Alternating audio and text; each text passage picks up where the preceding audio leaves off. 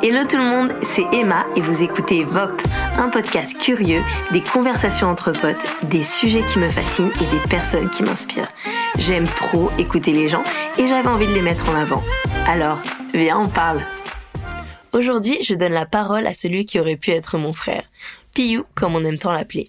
Un mec passionné, comme il se qualifierait, et un papa de deux petits garçons qui a accompagné sa femme lors de ses deux accouchements à la maison. Dans cette chouette conversation, on parle passion, rêve, paternité bien sûr, et il nous raconte comment il a vécu ses grossesses et ses deux naissances maison. Bonus, je vous raconte même le big fail de Fab pendant mon accouchement. Bonne écoute. Salut mon Piou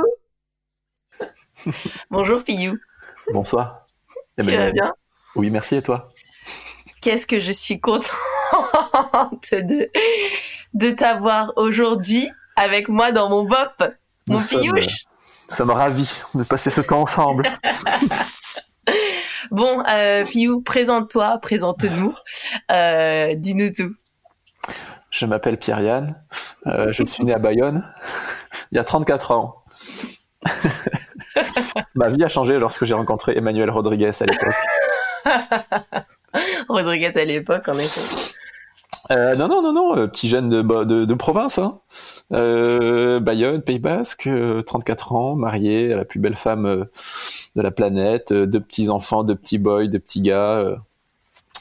on vit à Bordeaux, on est on est content, la vie est belle, on est à fond, on kiffe la vie.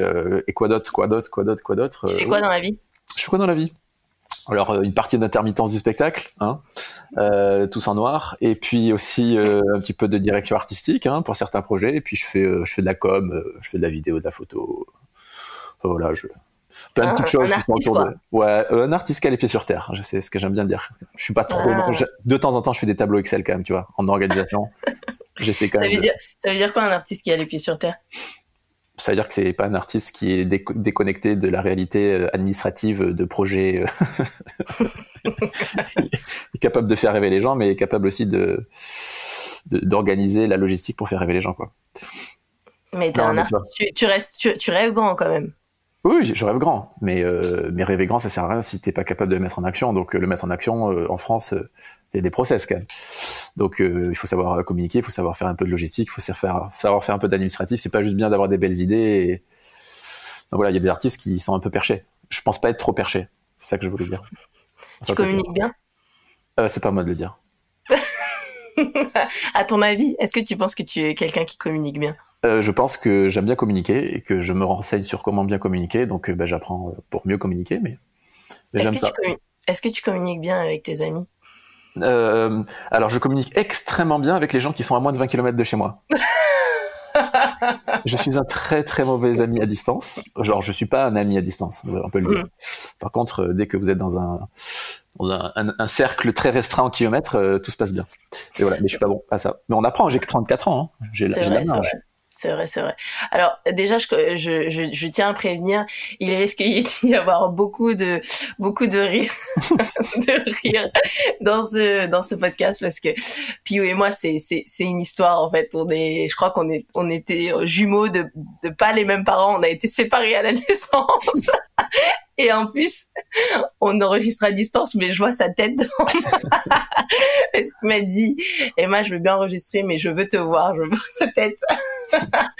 donc voilà, j'ai déjà là en, en rigolant.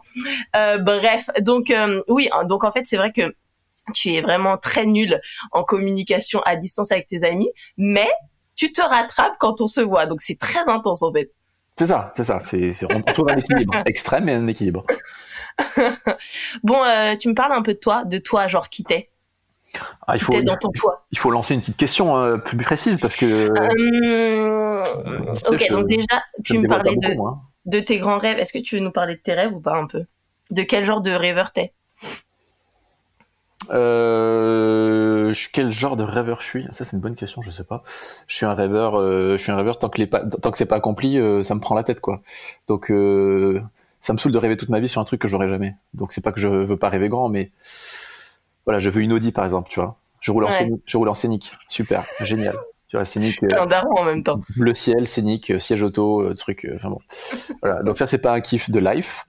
je suis reconnaissant, hein, parce qu'il y en a, ils ont des, ils, sont en transport. Mais ça reste un cynique. Donc, je rêve, c'est d'avoir une Audi, mais je mets pas en place dans ma vie euh, une structure de travail qui me permettrait de, gagner 20 000 balles par mois une machine Audi. Donc, ça reste un rêve, mais tu vois, donc quel type de rêveur bah, Je continue à rêver. Je me suis abonné à des comptes de Audi sur Instagram. Tu vois, c'est génial. Mm. Donc j'alimente mes yeux, j'alimente ma pensée, mais j'alimente pas mon compte. Donc je sais pas si vraiment j'aurai un jour une Audi, mais j'y crois par la foi d'avoir une Audi. Euh, tu commences quelque part en tout cas. Par, un don, par euh, ouais ouais. Bah de plus en plus, j'ai développé le fait de, de, de, on va dire un petit peu la visualisation. Donc j'y crois et j'y crois pas. Ça mm. dépend. Ça dépend des jours. Mais euh, j'ai eu des choses qui m'ont prouvé que ça marchait alors après, je peux me dire, euh, je peux douter, me dire ouais, c'est pas parce que tu l'as regardé que tu l'as eu, mais il y a eu quand même des choses assez importantes que j'ai eu et parce que j'avais décidé de l'imprimer, j'avais décidé de le mettre dans, le bureau où je bosse et, et puis euh, et puis six mois après, j'ai eu un, j'ai eu le truc. Donc euh, donc c'est un truc qui est pas très franc en français, mais donc voilà, donc c'est pour ça que je me suis abonné au, à des comptes où il y a des audits. Je me suis dit au moins je les vois, tu vois, parce que voir des scéniques, je le vois tous les jours. Donc c'est sûr, j'ai un scénique non, mais n'empêche, le truc de la visualisation, visualisation c'est ouf parce que, en fait, bon, moi, je, je, moi aussi, ça me parle, mais parce que c'est normal, en fait, le fait d'avoir les choses devant tes yeux, c'est, en fait, pour, euh, pour atteindre quelque chose, c'est euh, une, un, une accumulation de petits choix, en fait, qui vont t'amener là-dedans. Et donc, de voir quelque chose devant toi, ça t'en rappelle, ça te rappelle toujours cette chose-là, et dans des petites décisions qui peuvent te paraître anodines, et eh ben, ça va t'amener doucement euh, là-dessus, quoi. Mm, mm. Donc c'est, c'est, euh, enfin moi en tout cas j'y, j'y crois de ouf. Ouais c'est ça. Donc j'essaie d'alimenter en fait. C'est, c'est un peu comme euh, l'essence, tu vois. C'est genre bon bah j'arrête dans mes rêves entre guillemets c'est ça. C'est j'arrête pas de alimenter ce que j'aime. Donc je kiffe l'océan, je kiffe le surf, je kiffe ce style de vie. Je pense pas que dans mon appel euh, de ce que je suis censé faire sur cette planète, euh, mon appel c'est d'habiter dans une cabane sur une plage et de surfer toute ma vie, comme j'ai des amis qui font ça. Mais ça n'empêche pas que c'est quand même un truc auquel je suis sensible et j'étais créé comme ça, et ça me parle. Donc je suis abonné à plein de trucs où euh, bah, ça me fait rêver de voir ça, ça me, je kiffe et puis voilà. Puis je sais que dès qu'on a des choix de vacances, bah, on, on, va pas souvent en, en Auvergne, tu vois. C'est pas c'est pas c'est pas c'est pas le lieu de rendez-vous pour nous. Donc on essaie toujours d'aller là où il y a de la plage, du surf, tout ça. Donc est-ce qu'un jour on ira vivre Je sais pas. Bah, tu sais, on a été aux Pays-Bas, on a vécu aux Pays-Bas. C'était improbable. On a vécu à 200 mètres de la plage et du surf. Alors il faisait, il faisait moins 30 degrés, mais je veux dire, on était quand même dans l'environnement qu'on aime vraiment. Donc et on a on, l'a pas cherché, on n'a pas on n'a pas été là-bas pour ça. Donc il y a des choses comme ça où tu te dis voilà, j'essaie de visualiser, j'essaie d'alimenter en tout cas mes yeux et mes oreilles de choses que j'aime et par contre, tu peux très vite ne plus trop alimenter et donc ça peut enlever ton rêve. Ça, c'est sûr. Mmh. Ça, par contre, c'est vraiment important. Barbecue, j'aime bien ça. oh, punaise. J'aime vraiment bien manger. Tous les euh, véganes, bouchez-vous les oreilles. Voilà. Le foie gras et pas le faux gras. Non, mais quand j'ai vu ça. Bon, je pense pas qu'on va aller là-dessus sur ce podcast parce que ça, ça va fighter sinon. Euh... Cette année, Fab et moi, on a décidé de tester du faux gras, donc qui est du foie gras, mais pas, enfin pas du foie gras, parce qu'on on veut essayer de respecter les animaux et Piou est genre effaré quoi. Mais bon, en effet, passons. Dis-nous quelles sont Attends, il faut vraiment qu'on passe sur ça parce que si tu savais ce que j'ai bouffé hier soir, j'ai bouffé tout l'arbre de Noé. Euh, mes autres passions, c'est, c'est euh, euh... ouais, je suis passionné par l'Église passionné par construire, euh, construire euh, bah, l'église. Donc il y en a qui savent pas parler. Je sais pas si ça parle à tout le monde. Je sais pas trop quel est le public sur tes podcasts. Euh, ouais, non, je kiffe, je kiffe. Bah, en fait, j'ai été éduqué comme ça. J'ai grandi comme ça. Je, je, je suis né là-dedans. Mm. Euh, donc, euh, ben, c'est pouvoir servir les autres, servir dans cette communauté de l'Église, etc. Ça, c'est ça, c'est au fond de moi, c'est dans mes tripes, c'est dans mon ADN. Ça, ça pourra jamais ça pourra peut-être s'arrêter, mais en tout cas, au fond de moi, ça, ça sera toujours là. Euh, donc, c'est une passion. C'est-à-dire que peu importe le prix à payer, bah, je, le, je le fais. Peu importe que ce soit cool, pas cool, peu importe ce que ça m'apporte ou que ça m'apporte pas, peu importe que ça se rémunère ou que ça rémunère pas, euh, c'est bien au-delà de tout ça. Donc, euh, c'est pour ça que j'appelle ça ouais, une passion. Euh, après, en termes de passion, j'aime vraiment tout ce qui est autour de l'océan, donc le surf, tout ça. Donc, je suis pas du tout un surfeur euh, voilà, mais euh, mais ça me parle, j'aime ça, j'aime ce style de vie, j'aime ce que ça dégage, j'aime euh, voilà, et j'aime au final la nature à fond. Je suis pas non plus un, alpiniste, mais mais je kiffe je kiffe la nature. Je suis vraiment inspiré par la nature. Qu'est-ce que je suis pas par quoi je suis passionné? Bah évidemment la musique, la base. la, base, la base. Euh, et puis aussi, bah, à fond, bah, tout ce qui est la com, quoi. Donc la photo, la vidéo, c'est vraiment un truc voilà, le matin, je me lève et je suis contente de savoir que dans ma vie, je fais ça, quoi. J'avoue, euh, c'est pas donné à tout le monde, donc ça, c'est énorme. Euh, donc voilà. Et je suis pas passionné du tout par le bricolage. voilà, voilà. Bienvenue au club. Mhm. euh, euh, tu nous disais que tu as deux enfants. Quel ah âge ils ont? Ils ont 12 jours et 3 ans. T'es quel style de père? Euh, je suis un peu comme tous les pères, je pense. Tu dis que t'es pas gaga et puis tout le monde te dit que t'es gaga, tu sais. J'ai vraiment l'impression de pas être gaga. Genre, tu sais, le, père qui parle avec un langage de bébé, à doudoudou, à dadada, tu vois, j'essaie vraiment de pas être comme ça. Et je, enfin, je suis pas comme ça, ça je le sais. Mais après, je pense que je suis un peu gaga parce que, parce que, parce que voilà, parce que je suis fier. Donc, euh, mais je suis, je suis, j'ai vraiment envie de, alors c'est plus facile avec le le premier qui a trois ans, mais développer à fond le côté pote je reste le mm. père et je resterai le père.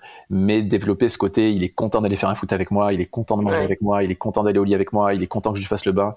Et c'est pas genre, c'est papa qui fait, c'est genre, il sait que ça, ça va être un bon moment parce qu'on va le faire ensemble. Et ça, développer ça, pour moi, c'est le plus important parce que parce que mes rêves en tant que papa, c'est que quand j'aurai euh, quand mes enfants ils auront 15 ans, 16 ans, 17 ans, j'ai pas envie d'être le père à qui ils ont pas envie de parler ou qui est juste le père, mais qui est aussi le gars avec qui c'est vraiment ok d'aller se balader ensemble, c'est ok d'aller se faire euh, trois, un week-end quelque part, etc., etc. J'ai quelques personnes autour de moi qui sont comme ça, qui m'inspirent. Alors c'est sûr que la différence d'âge aide beaucoup. Moins il y a de différence d'âge entre le père et le fils, euh, plus ça aide, c'est sûr. Et je pense pas être, enfin voilà, je suis la différence d'âge, là, ça va, mais c'est quand même assez grand, je pense. Mm. Donc, il faudra, faudra que je sois très intentionnel sur ce fait-là, continuer à développer ça jusqu'à l'âge où euh, ils partiront de la maison. Mais le, le, fait de qu'ils me considèrent pas juste comme le père, mais comme le père avec qui on a envie de traîner, et pas le mm. père euh, qui est déconnecté de la vie, quoi. Ouais. Et je pense que ça commence dès maintenant, quoi. Et toi, ton père, il est comment? Euh, mon père, il est comment euh, bah, il, est, il est comme ça. Il essaie vraiment de s'intéresser à tout ce que je fais. Il essaie vraiment de m'aider comme il peut dans ce que je fais. Euh, il est passionné par de, plein de choses et, qui, et il m'en parle. J'ai on aime passer du temps ensemble à se parler mm. de choses et, d'autres et pas juste. Bah, c'est mon père, donc bah voilà. Donc cette relation de pas juste parler de père-fils, famille, quoi que ce soit, mais de parler de sujets comme je parlerais avec avec un pote. Ça, je trouve que c'est vraiment ça, c'est vraiment top, quoi. En tout cas, ça m'inspire et j'aimerais être un papa comme ça. Donc, donc tu es un papa de deux, deux garçons. Et euh, comment ça s'est passé euh, les accouchements? On y vient. Raconte-nous, euh, C'est des accouchements qui se sont passés à la maison, chez nous, de manière intentionnelle et volontaire, et, et, dans une piscine, une piscine d'accouchement. Donc on habite en appartement. Donc oui, oui, j'ai installé une piscine dans un appartement. Et franchement, ça fait flipper. Parce que tu dis que si ça se dégonfle, on est mal. Surtout le voisin d'en dessous. Mais, euh, mais voilà, euh, piscine d'accouchement. J'avais pas pensé à ça, mais c'est trop vrai. Ah oui, moi j'ai pensé beaucoup à ça. Euh, et voilà, ça s'est passé très très bien à chaque fois, donc on est super reconnaissant parce que ça peut ne pas être, ça peut ne pas être une bonne expérience. Mais pour nous, ça l'a été. Ça a été euh, pas parfait parce que la perfection n'existe pas, mais ça a été vraiment, euh, à tout point de vue, vraiment excellent. Euh, donc voilà, Patricia, ma femme, qui avait décidé de faire ça, m'a c'est pas qu'elle m'a convaincu, mais on en a beaucoup beaucoup parlé. Moi, j'étais pas du tout dans ce délire-là. Moi, je suis un Français. Euh, T'accouches à l'hôpital, quoi. Genre, mm. c'est normal. Et puis en fait, on a réalisé que en parlant, en se renseignant, en écoutant des gens, euh, en apprenant plein de choses, que pour que ce serait pas forcément si normal que ça d'accoucher à, l'hôpital et qu'en fait accoucher à la maison, il y a plein de pays très développés, bien plus développés que nous-mêmes, pour qui c'est tout à fait normal et mieux. Et donc en fait, quand on s'est renseigné, quand j'ai dû bien, on en parle, quand on en parlait tout à l'heure, j'ai dû alimenter un peu tout mon esprit là-dessus. Ouais. Et en fait, euh, on s'est dit pourquoi pas. Et puis on s'est dit pourquoi pas? Et puis les gens nous ont dit ouais, mais peut-être pas pour le premier, faites-le peut-être pour le deuxième. Et le premier, genre assurer le truc. Et, en fait, nous on a pensé l'inverse. On s'est dit bah non, justement, vu qu'on connaît pas autre chose, commençons par juste une expérience. Si ça nous va pas, mm. on ne refera pas. Mais si ça nous va, bah, on est content de pas avoir connu autre chose, etc. Donc on est parti là-dedans. Et puis, euh, et puis ça s'est passé, ça s'est passé, ça s'est bien passé, ça s'est très très bien passé. Et puis c'est une expérience de fou. Donc euh, ouais, accoucher euh, chez toi, dans ton environnement, avec ton atmosphère que tu crées et que ton petit bébé est né euh, l'après-midi, que le soir même il se couche euh, dans ton lit entre toi et ta femme, et que le lendemain matin vous, tu te réveilles et que la veille on était deux et que tu te réveilles le matin t'es trois, euh, ça c'est quelque chose que tu peux difficilement expliquer si tu l'as pas vécu. Donc donc on l'a vécu une fois, on l'a vécu deux fois il y a 12 non 12 jours, enfin je sais plus, c'était le 4 janvier 4 décembre et c'est c'est c'est c'est une sacrée expérience de famille. Ça, c'est sûr. On a vraiment l'impression d'être entre nous en famille, en équipe, et c'est euh, voilà, très très passionnant. Alors, comment déjà comment t'as vécu les, les grossesses de Pat? En tant que mari, que euh. futur père et tout, comment comment t'as vécu le fait que ta femme soit enceinte, que ton bébé était en train de se former dans le dans, dans son ventre et que, enfin voilà, nous on a tous toutes les sensations, tout ce qu'il faut dans dans dans on, on ressent tout, mais mais c'est vrai qu'on donne pas souvent la parole au, au père de savoir comment lui il, vit les choses. Euh, moi, je l'ai super bien vécu. Euh, bah, tu me connais, moi, c'est depuis que j'ai euh, l'âge d'avoir des enfants que je veux des enfants, donc euh, donc j'étais super content d'avoir des enfants. J'attendais que ça. Euh, je suis le type de gars aussi qui, je kiffe ma femme le matin quand elle est pas maquillée. Je la préfère comme ça au naturel que quand elle sort et qu'elle est maquillée de partout. Donc donc, je, sais. je, savais que j'allais aimer. You m'interdit de mettre du rouge à lèvres. je savais que j'allais vraiment aimer cette période où son corps allait changer. Euh, son corps allait euh, changer pour le meilleur, changer parce qu'elle allait accueillir un enfant, elle allait faire grandir au, sein d'elle un enfant. Donc euh, toute cette transformation, moi je savais que ça allait me faire kiffer de fou, et ça a été le cas. Ça été le cas. Donc après, bah, évidemment, tu as des points négatifs. Euh, c'est pas que c'est des points négatifs, mais tu as des contraintes qui font que bah, les hormones, voilà, il y a eu des hauts, il y a eu des bas, comme tout le monde. donc après, bah, comme toujours pareil, quand tu sais que ça va être comme ça, tu le vois venir quand tu te prends un accident que tu l'as pas vu venir, t'es choqué. Mais quand tu sais que tu vas avoir un accident, bah c'est pas pareil. Donc là, je savais qu'il y aurait des hauts débats, donc bah, mm. ça reste pas facile, mais voilà, tu sais que c'est normal d'être dans un bas quand c'était dans un bas, et puis après tu sais pas pourquoi elle rigole, mais tu dis bah elle rigole, c'est super, c'est génial. donc voilà, et, euh, et donc bah c'est neuf mois comme ça, voilà. Alors après pour le premier il n'y a pas eu trop trop de complications, le deuxième euh, il n'y en a pas eu non plus, mais il y a eu des périodes un petit peu compliquées au début dans le premier trimestre, mais en général j'ai kiffé, j'ai kiffé, j'ai kiffé euh, rapidement pouvoir parler au bébé aussi dans le ventre. Pareil quelque chose que moi euh, genre j'ai aucune manière de pouvoir imaginer que ça c'est un truc que tu peux faire et que c'est bien à faire tant que tu te mm. pas. Euh, moi, je suis pas un mec super curieux de base, donc euh, c'est pas parce que ça y est, ça y est, ma femme est enceinte, ça y est, j'ai écouté des blogs dans tous les sens, des mm. podcasts. Je suis pas comme ça. Je suis vraiment, vraiment au feeling. Euh, je fais des pâtes à crêpes sans la recette, je le fais au feeling, et elles sont toujours pas mauvaises. Donc, donc je suis comme ça. Je suis pas le genre de mec, je vais prendre une recette et c'est toute ma vie je prendrai la recette. Donc là, c'est un peu pareil. Je me suis dit, bah, je suis un mec, j'ai toujours aimé, voulu avoir un enfant. Ma femme sera enceinte. Je me fais confiance dans le sens où bah, avec mon feeling de, d'homme et de papa qui a envie de devenir papa, euh, je pense que oui, j'ai besoin d'apprendre évidemment, j'ai besoin de tout apprendre et moi j'apprends plus par l'expérience que par euh, par le, le théorique. Mm. Et donc ça s'est passé comme ça, ça s'est passé comme ça au feeling et puis et puis j'ai kiffé et puis je pense que Patricia elle a kiffé aussi que moi j'ai pu la, la, suivre là-dedans.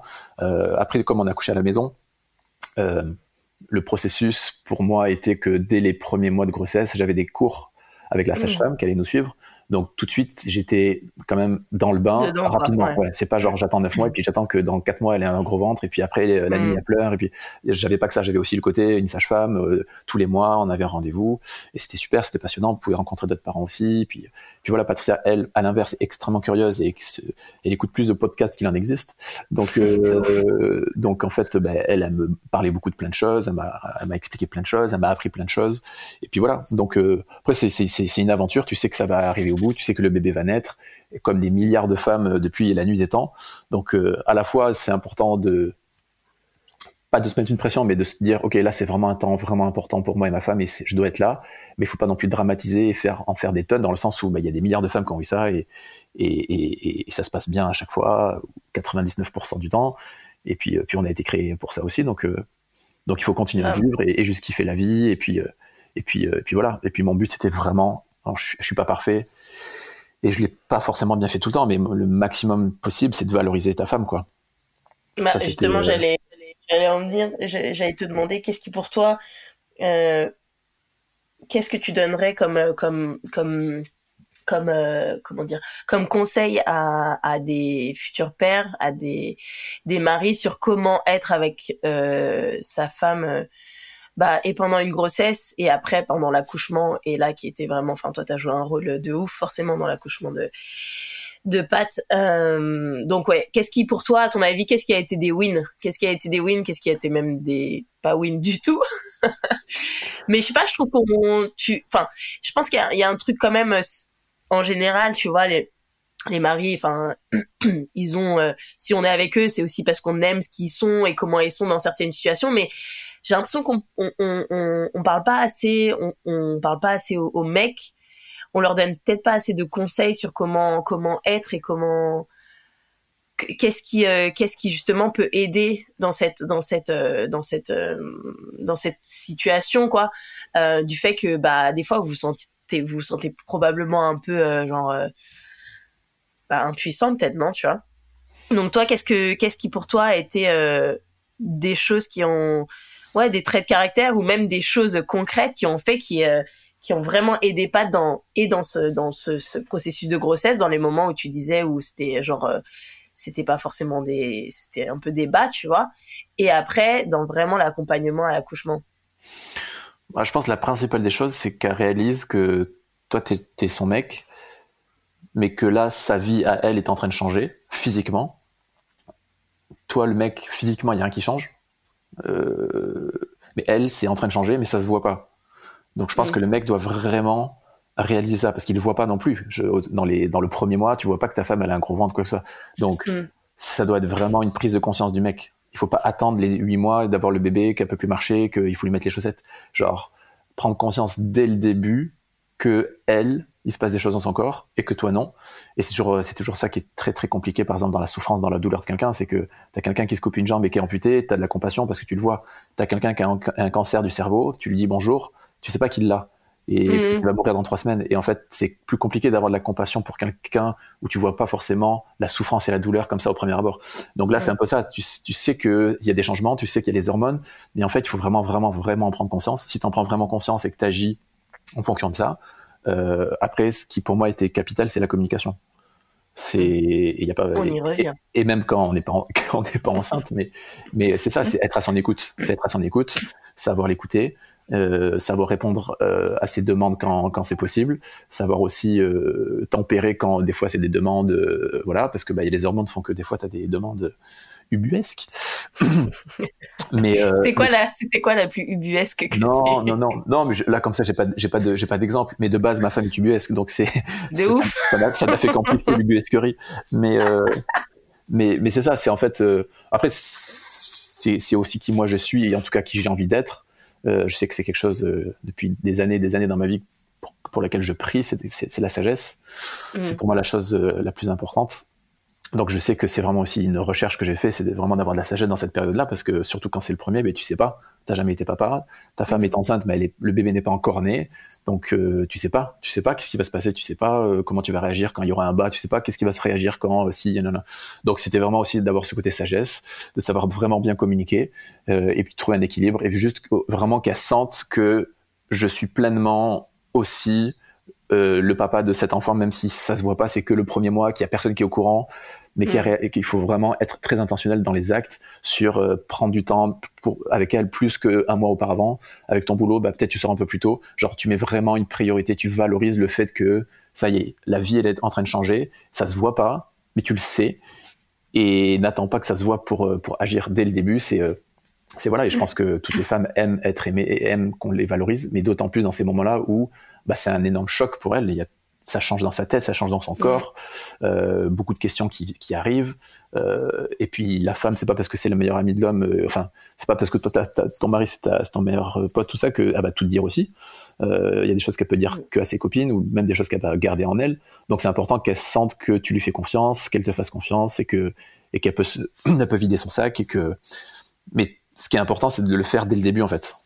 Ouais. C'est ça pour moi, c'est que il y a quand même les deux, trois premiers mois euh, où tu es seul avec elle à le savoir parce que tu il y, a éventuellement euh, une gynéco qui est au courant puis tu veux pas forcément le dire dans la semaine qui suit à tes parents et à tout le monde parce que mm. voilà et en fait il y a quelques jours là qui sont importants qui sont vraiment importants parce que c'est un petit peu ça aussi qui va déterminer le, la fin de l'aventure c'est comment tu commences l'aventure donc euh, dès le début c'est être euh, être très intentionnel et accepter que elle, elle change, que toi tu le vois pas, mais toi tu changes dans ton acte, dans ta manière d'être avec elle, dans tes priorités, dans tes journées, dans tes week-ends. Genre tout de suite, ça y est, c'est on est trois quoi. Mm. Et euh, pour le pour l'accouchement lui-même, donc euh, Pat, elle a, enfin vous avez décidé de faire un accouchement à, la maison. Et euh, est-ce comment comment t'as préparé ça? Parce que moi, tu vois, par exemple, en fait, non mais bon voilà, moi j'ai eu euh, voilà, j'ai accouché à l'hôpital et tout ça machin. Euh, et euh, bon, tu connais Fab, Fab, le gars steady, tu vois, euh, mhm. voilà, change pas, il est, il est calme, tu vois, il connaît son truc, il voilà. Et en fait, pour mon accouchement, donc il n'a pas changé, tu vois. Mais en fait, en fait, je me un truc que je me rappellerai toute ma vie, c'est que tu vois, bah moi, donc je suis, je suis là et tout, j'ai des contractions et et en fait, tu, tu l'as vu avec Pat, quand on est en, train d'accoucher, on a on a ce côté animal qui ressort, mhm. tu vois. Tu c'est c'est euh, voilà, tu contrôles plus ton corps, tu ouais sauvage, tu vois, tu contrôles plus rien. Et donc moi j'étais j'étais sur place, j'en pouvais plus, machin et tout, et donc j'appelle femme pour un peu me tenir vers lui et genre et genre donc je l'attrape comme ça et en fait je, je tiens tout ce que je mhm. j'essaye de, de tenir tout ce que je peux que je peux euh, tenir quoi. Et je lui attrape le t-shirt, tu vois. Et genre je lui attrape le t-shirt donc ça lui remonte. Et genre il me sort. il me sort. Non mais Emma par contre tu pouvais ne pas me remonter mon t-shirt et genre je l'ai regardé. J'ai cru j'allais genre tu sais j'avais pas assez... il fallait que je garde ma force et ma rage pour pour deliver ce baby, tu vois. Mais genre, j'ai cru que j'allais le, dégommer. Et en fait, donc après, lui, tu sais, c'est pareil, Fab, c'est pas le gars qui, euh, qui va être là, qui va faire des blagues, tu vois, qui va, il, est juste là, il regarde et il, il, tu vois, il, hmm. il prend les trucs quoi. Il est fort euh, sur le truc, mais euh, on sait pas ce qui se passe dans sa tête. Et donc, et c'est après en fait, après avoir discuté avec lui, que voilà, j'ai su un peu comment il a ressenti les choses et tout ça. Mais je me suis dit, mais en vrai, euh, moi, je pensais pas forcément qu'il allait réagir comme ça pendant mon accouchement. Moi, je j'avais peut-être quelque chose d'autre en tête, tu vois. Et en fait, je me dis, ce, ce, ce moment-là où toi, tu deviens euh, toi la femme qui accouche tu deviens genre euh, limite quelqu'un d'autre tu vois. Comment tu comment tu te prépares avec ton mari pour ça? Tu vois par exemple ma sœur elle est en mode ah non mais moi dans ces moments-là il faut pas me toucher tu vois. Genre il ne faut pas me toucher. Et euh, et je me dis tu vois comment comment t'as fait pour justement euh, te préparer avec Pat pour ça à savoir comment anticiper ses besoins, à savoir les moments où tu devais la masser, à savoir les moments où tu devais la laisser tranquille. Euh, comment tu l'as vraiment accompagnée? Parce que là, il n'y avait pas d'équipe médicale. Euh, et c'était vraiment genre vous deux plus Lolo. Mmh. Donc comment comment vous avez préparé ça et comment ouais raconte-nous un petit peu. C'est beaucoup de communication. Hein. C'est beaucoup. Euh, tu poses des questions. Est-ce que ça, ça te va? Est-ce que tu veux ci? Est-ce que tu veux pas ça? Et en fait, il faut être très très faut être rempli d'humilité et de, et de flexibilité pendant, pendant toutes ces heures-là parce que, parce que, parce que bah, toi, t'as envie que d'une chose, c'est d'aller taper un tennis, boire une bière et puis attendre que le bébé soit né, tu vois. Là, c'est la version très rustre, mais c'est un petit peu ça. Et en fait, t'es en mode, bah non, non, non, j'ai accepté le challenge déjà il y a huit mois en se disant, oui, on va coucher à la maison. Euh, en gros, c'est, c'est, c'est moral, mais c'est un contrat que tu signes. Hein. C'est un contrat de, mm. si tu signes à huit mois, on va jusqu'au bout, quoi. Euh, parce que, parce que je suis pas, euh, je suis pas juste, euh, je suis pas juste un petit, euh, un petit un petit pion dans dans l'échiquier quoi. Ouais. Donc euh, donc beaucoup de beaucoup de communication. Euh, un truc qui est super euh, qui est, qui, est, pour moi vraiment vraiment important, c'est que on a vraiment euh, travaillé ça en amont.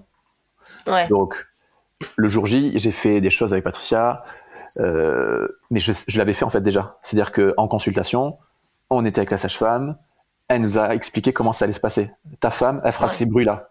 Et là, la sage-femme, elle s'est mise à quatre pattes, les, les, les, jambes écartées. Elle était habillée. Et, elle nous a fait des bruits, genre, euh, genre, voilà. Et ça, ça voudra dire que elle est ouverte à quatre. Ok. Donc, moi, j'entends ça, tu dis, ouverte à quatre, c'est quoi ce délire-là? Sauf que c'est ça tous les mois, et qu'en parallèle avec Patricia, on en parlait aussi, et que nana, en fait, c'est comme tout. C'est comme tout. Si mm. demain je veux construire une baraque, euh, bah, si je regarde euh, des heures et des heures sur YouTube, que j'apprends, que je m'entoure de gars, je vais la construire ma baraque, même si je suis pas mmh. Mais c'est comme tout. Si tu te passionnes, tu te renseignes, t'apprends, tout le monde peut y arriver. Tout est possible. Donc là, moi, tu te retournes un ongle. Euh, je, je vraiment, je, je, vais, je vais rien faire. Je vais appeler un, un gars. C'est pas mon truc. Je dis pas que ça me mm. retourne, je, je tourne pas de l'œil, mais vraiment, je c'est. C'est pas ton domaine. Ouais, c'est ça me met mal. Je suis pas bien. Je, je voilà. Donc c'est pour te dire. Et j'ai accouché mes deux enfants avec Patricia. Donc mm c'est que ça n'a rien à voir avec euh, c'est glauque, c'est bizarre. Et ça, c'est tout ce qu'on entend. Donc, euh, donc la préparation est primordiale. Donc, je savais que elle avait besoin de points de pression, vers le mm. sacrum, vers des trucs parce que c'est là, parce que t'apprends, parce que la sage-femme te le montre. La sage-femme me l'a fait sur mon dos, elle m'a dit, mets-toi comme ça, voilà, tu vois ce qu'elle a besoin. Après, il faut une boule. Pourquoi une boule? Mais parce qu'en fait, assis sur une chaise, euh, les douleurs, tu peux pas mm. imaginer les douleurs que ta femme aura. Donc une boule. Et la boule fait qu'elle peut bouger son bassin tout en étant flexible, et toi, tu peux être derrière elle, l'aider. Elle aura besoin tout le temps de s'accrocher à quelqu'un, à quelque chose à toi. Donc, sois toujours là pour elle. Donc Patricia, pendant des heures et des heures, elle s'accroche à moi, elle s'accroche à moi. Dès qu'elle a une contraction, elle s'accroche à moi. Moi, je lui... donc en fait, si Fabrice il avait eu cette préparation, il aurait su quoi faire. Je moi, je, suis, pas mieux que Fabrice, je suis, comme lui. Je pense qu'on est même type d'éducation où genre, bah, nos mères elles ont accouché à l'hôpital, euh, basta quoi. Donc en fait, c'est une question de et, et, voilà, j'ai pas, j'ai pas un diplôme en, en, médecin ou je sais pas quoi. C'est juste, t'as pris des cours, on a été voir la sage-femme, c'est beaucoup de dialogue, c'est 90% du temps, c'est du blabla avec elle, elle parle, elle nous mm. explique, elle nous montre, elle nous fait des gestes, elle dit, ok, ben là, mets-toi avec Patricia, vas-y, mets-toi comme si, voilà, ben non, là, c'est pas comme ça qu'il faut que tu te mettes, voilà. Mais par contre, à ce moment-là, quand elle aura ces contractions-là, voilà, là, ça sera la fin.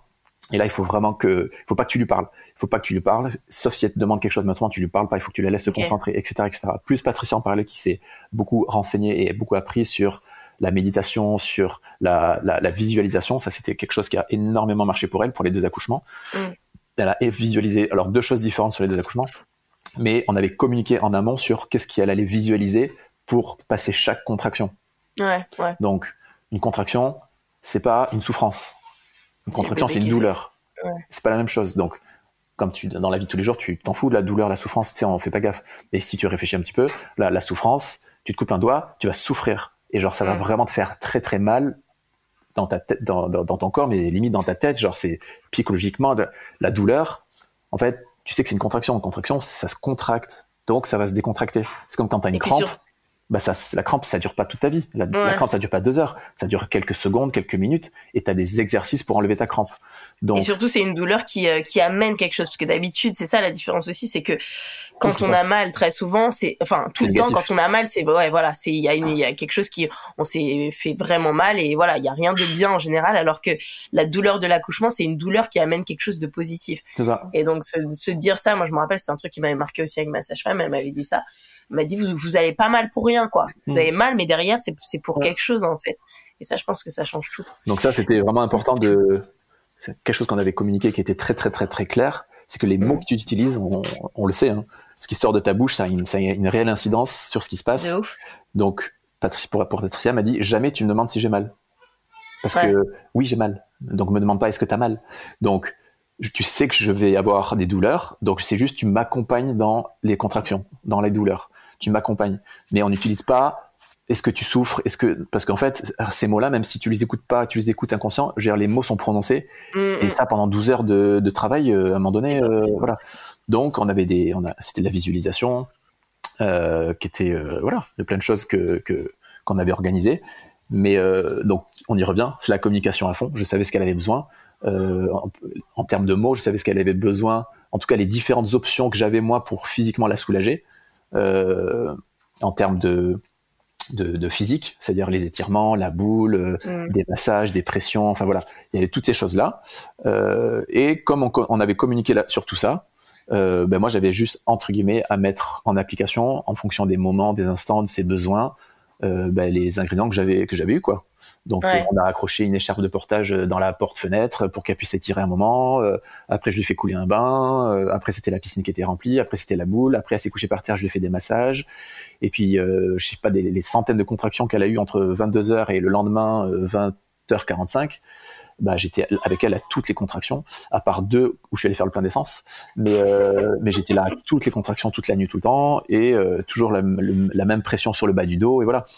Mais, mais, mais si elle m'avait dit je veux pas que tu me touches, bah, je l'aurais pas touché. En fait, c'est une communication, tu vois.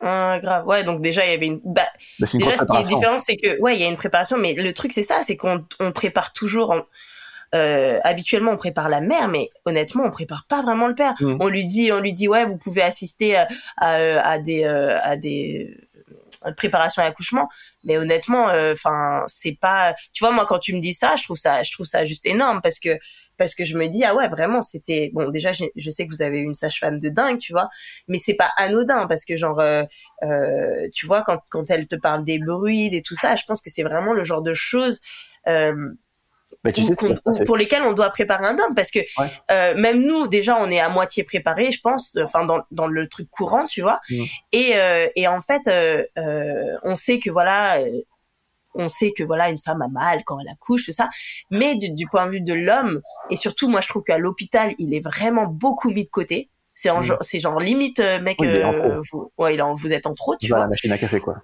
Ouais, grave. Et en fait, euh, c'est euh, c'est ouf. Mais moi, ce que je voulais te demander, c'est est-ce que t'as trouvé que c'était euh, comment dire Est-ce que t'as trouvé que c'était c'est quoi le mot? Que ça ça t'a pris ça t'a pris du temps? C'était comment dire C'était euh, tu vois par exemple, imaginons il y a des futurs papas qui nous écoutent et qui nous disent ouais d'accord ça a l'air trop cool mais en fait euh, ça a l'air de d'être euh, éprouvant et de prendre du temps en fait. Tu vois ce que je veux dire? Ouais, ouais, ouais, ouais. ouais. parce que nous, les femmes, on est, on, on a, bon, on a tous nos, nos, nos rendez-vous à Mhm. partout et ailleurs là. Euh, et voilà, on sait tous qu'on a une vie, on sait tous que des fois on a déjà des enfants. Est-ce que ça t'a pris beaucoup de temps? Et ça t'a demandé, ouais, beaucoup d'efforts, beaucoup de temps? Alors, beaucoup de temps, c'est relatif, euh, dans le sens où une fois par mois, pendant huit mois, euh, pour préparer ta femme à vivre l'accouchement de ses rêves, je pense que c'est un investissement euh, qui coûte pas d'argent et qui vaut le coup. Donc des fois, le, temps est plus, vaut, plus que l'argent. Mais euh, mais euh, mais voilà, c'est c'est ce temps-là. euh, ouais, un lundi à 15 h tu dois pas aller à ton boulot, tu dois euh, prévoir ton planning parce que tu pars tu pars voir la sage-femme euh, sur une heure de rendez-vous. Euh, sur l'instant, des fois, il y a eu plein de fois où j'étais en mode, Ah, vas-y, mais là, c'est vraiment, ça tombe pas le bon jour, tout ça. Hmm. Mais très, très vite, tu, tu reprends en perspective le pourquoi tu vas. Et en fait, tout va bien. Et donc, euh, voilà, ça coûte pas plus d'argent. euh, et ça me demande Et donc, pas. Je te dis, moi, je suis au feeling. Moi, je suis vraiment au feeling. Après, c'est des personnalités. Moi, je suis au feeling. Donc, j'allais au rendez-vous. Après, dans la, sur le chemin retour avec Patricia, on en parlait. Comment tu l'as vécu? Qu'est-ce que t'en penses? Je reste quand même un mec qui parle beaucoup, mais je reste quand même un mec. Donc, euh, je parle pas. tu vois, je dévoile pas non beaucoup. plus. euh, oui, mais tu vois, je, je pas sais. épiloguer pendant des heures sur qu'est-ce que j'ai ressenti à ce moment-là. Voilà, je suis pas, Ouais, ouais. pas le genre de mec qui pleure. Je, je, je, raconte, je raconte pas beaucoup mes émotions. Donc, donc voilà, on en parlait de manière un peu factuelle. Et puis, euh, et puis voilà. Après, moi, je suis du style. Bah, je suis très événementiel, donc donc euh, tout ce qui est événement. Pour les deux accouchements, je les ai pris comme des événements pour moi, au sens Ouais. propre du terme. Donc dans ma tête, blam, je, je, je décroche et je me mets en mode événement. Je suis en mode events. C'est-à-dire que Ouais. dans ma tête, tout se met en place. J'analyse tout, j'anticipe tout, je, me, je fais tous les plans possibles avant que ça, que ça ait lieu. Euh, je, je, je prévois toutes les options qui peuvent se passer. C'est-à-dire que je suis entre guillemets surpris par rien.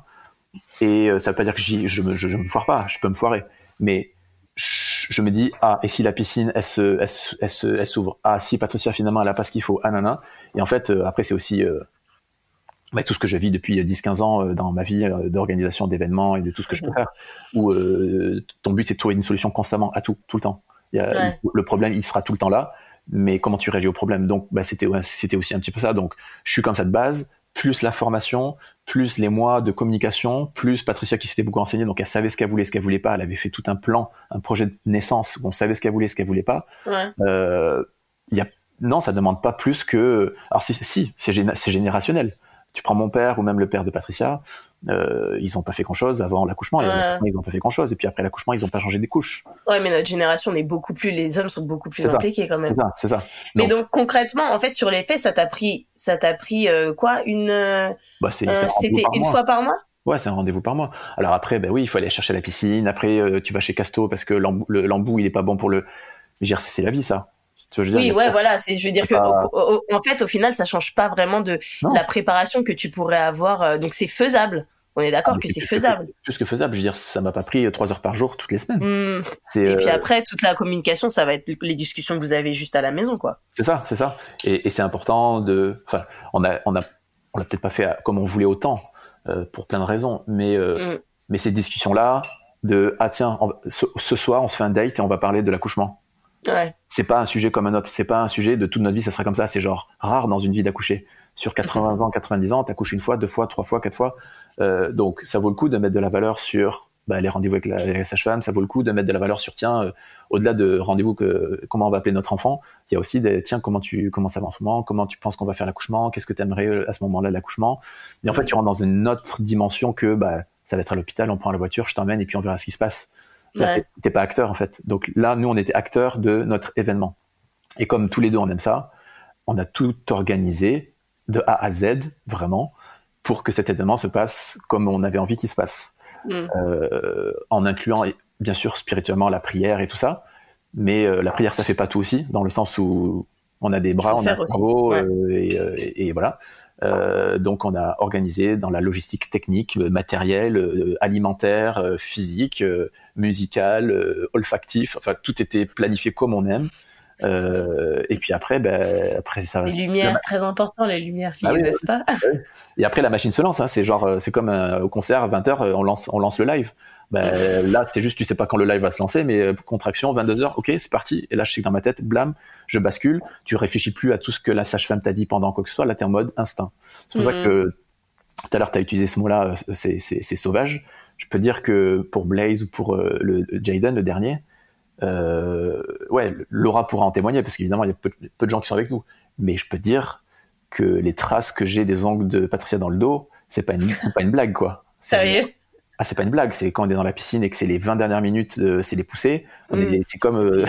c'est comme sur Arte le dimanche à 15h, tu sais, le reportage sur les buffles en Amazonie.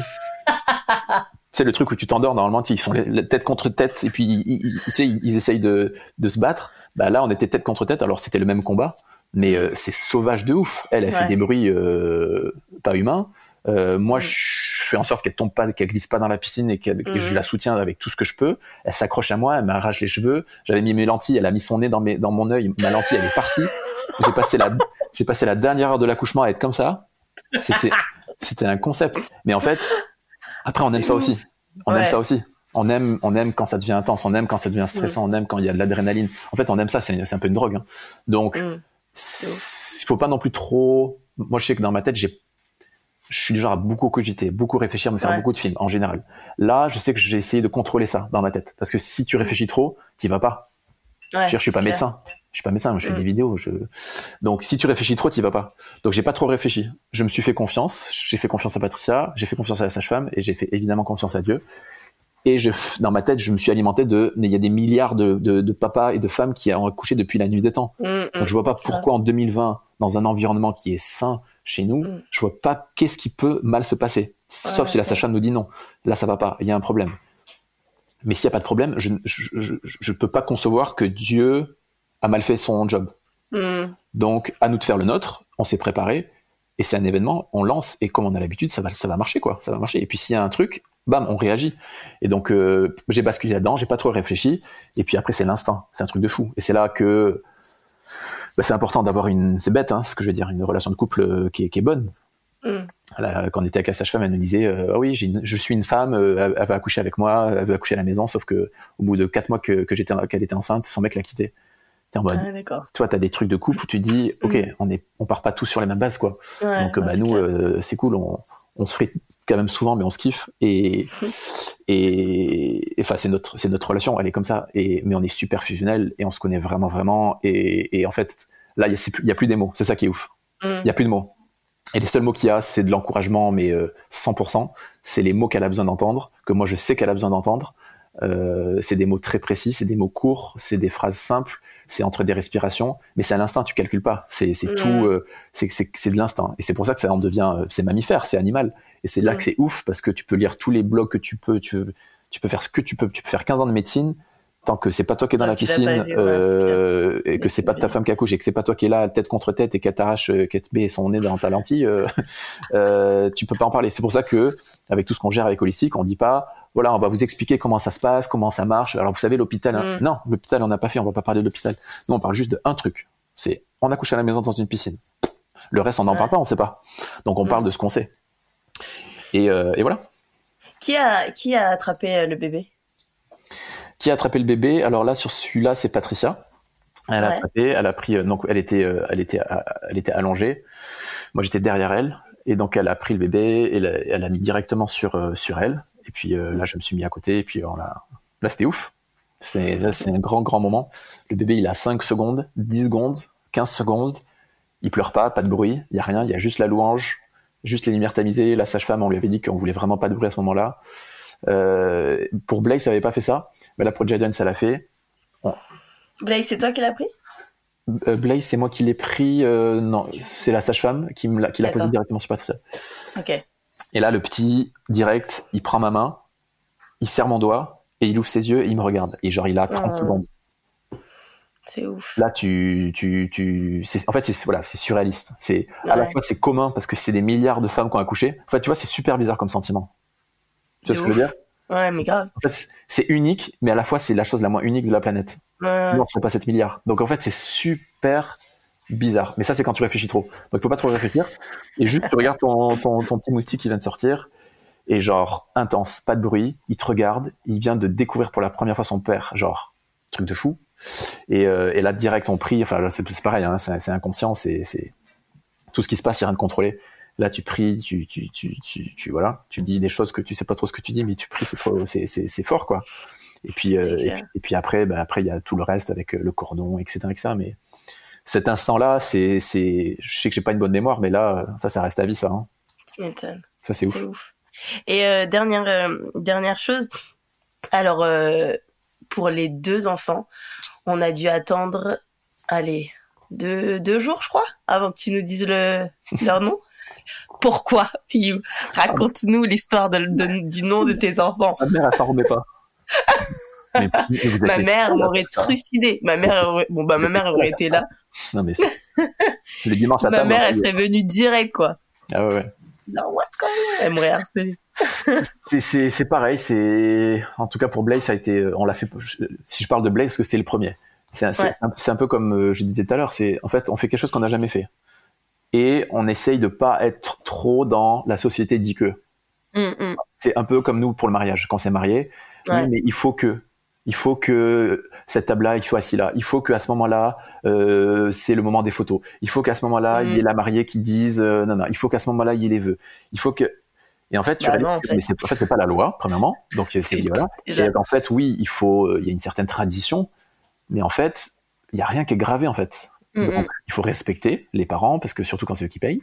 Mais en fait, on a réalisé que euh, il y avait quand même euh, voilà. Et en fait, tu réalises que tu as une énorme pression de ta famille qui est pas mauvaise. Mais c'est Mm, c'est mm. pas une mauvaise pression, mais ça reste une pression que si tu fais pas comme eux ont fait, ils, ils vont se poser des questions.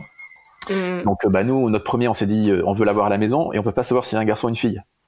Bah là, les parents ils sont en mode mais vous êtes sûr Bah ouais, on est sûr. Mais on sait pas, on n'a jamais fait autre autrement, donc on se dit bah c'est cool, c'est genre c'est une aventure, Mm. c'est c'est l'aventure, c'est la vie, c'est etc etc. Donc euh, c'est parti là de là. Après euh, le prénom on- pour Blaze on, on, on l'avait, mais on n'était pas, euh, c'était pas. euh, Vous en aviez besoin de prendre du temps un peu avec lui avant de. Je sais pas si c'était un besoin, mais on s'est dit, qu'est-ce qui change entre le fait qu'on lui donne avant qu'il soit né, qu'on lui donne au moment où il est né, ou qu'on lui donne deux jours après, sachant qu'il va Mm. vivre 90 ans sur cette terre? Il y a, y a rien, rien, rien, rien. Ça, ça change rien à rien à personne, à part deux trois Mm. commentaires qu'on aura. Donc les commentaires on les a eus, mais ça, ça change pas. Ça, tu- non mais tu vois, tu passes. Pas, ça c'est pas très grave. C'est pas grave du tout. Sauf que on savait que c'était Blaze, ok. Ocean, on n'était pas sûr. C'était pas, enfin voilà. Bon, tu sais avec Patria, elle a toujours une autre version. On n'a pas la même version hein, dans notre vie. hein.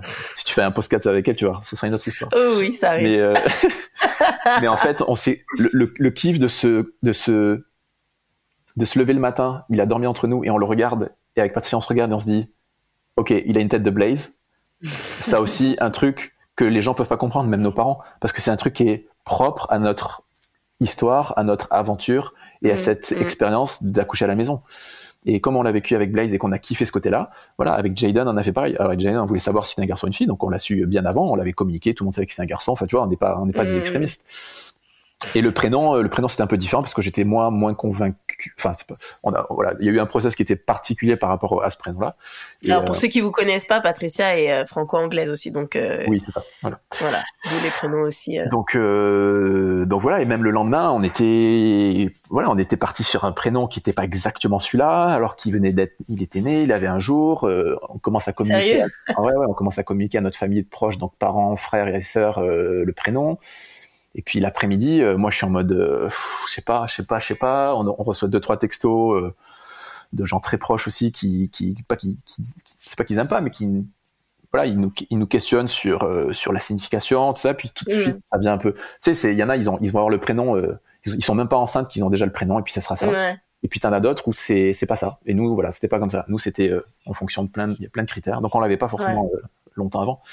Et, et voilà. Et le lendemain, donc deux jours après, eh ben on, on a refait volte-face et puis on s'est dit bah non, en fait, euh, j'avoue, euh, puis voilà, je sais pas, ça avait ce côté que. C'était, bah, c'était vraiment un process, quoi. ouais, c'est ça. Limite avec tout, avec du monde, en fait, alors. Ouais, alors ça c'était un peu chelou, mais euh, oui, pas, ça c'était pas prévu. Mais au final, tu réalises que c'est une des décisions les plus importantes de ta vie parce que même spirituellement, donner un prénom à quelqu'un, c'est une identité Mhm. que tu lui donnes.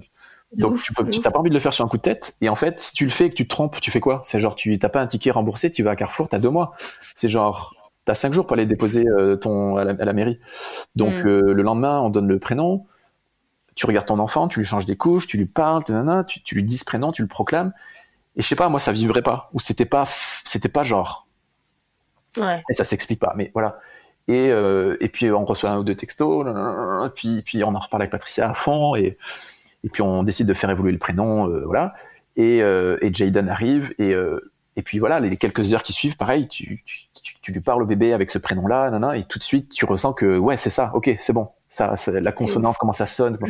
mais ça s'explique Mm. pas c'est pas c'est pas là c'est pas euh, l'accouchement pour les nuls tu vois t'ach- t'achètes pas de bouquin en fait c'est de l'instinct et c'est ça que Ouais. je trouve dans tout ce qu'on a vécu et, euh, et je dis pas qu'il y a pas ça à l'hôpital. hein. Je pense que vraiment tu peux avoir ça aussi à l'hôpital parce que tu peux être super bien accompagné. Mais c'est ce côté instinct.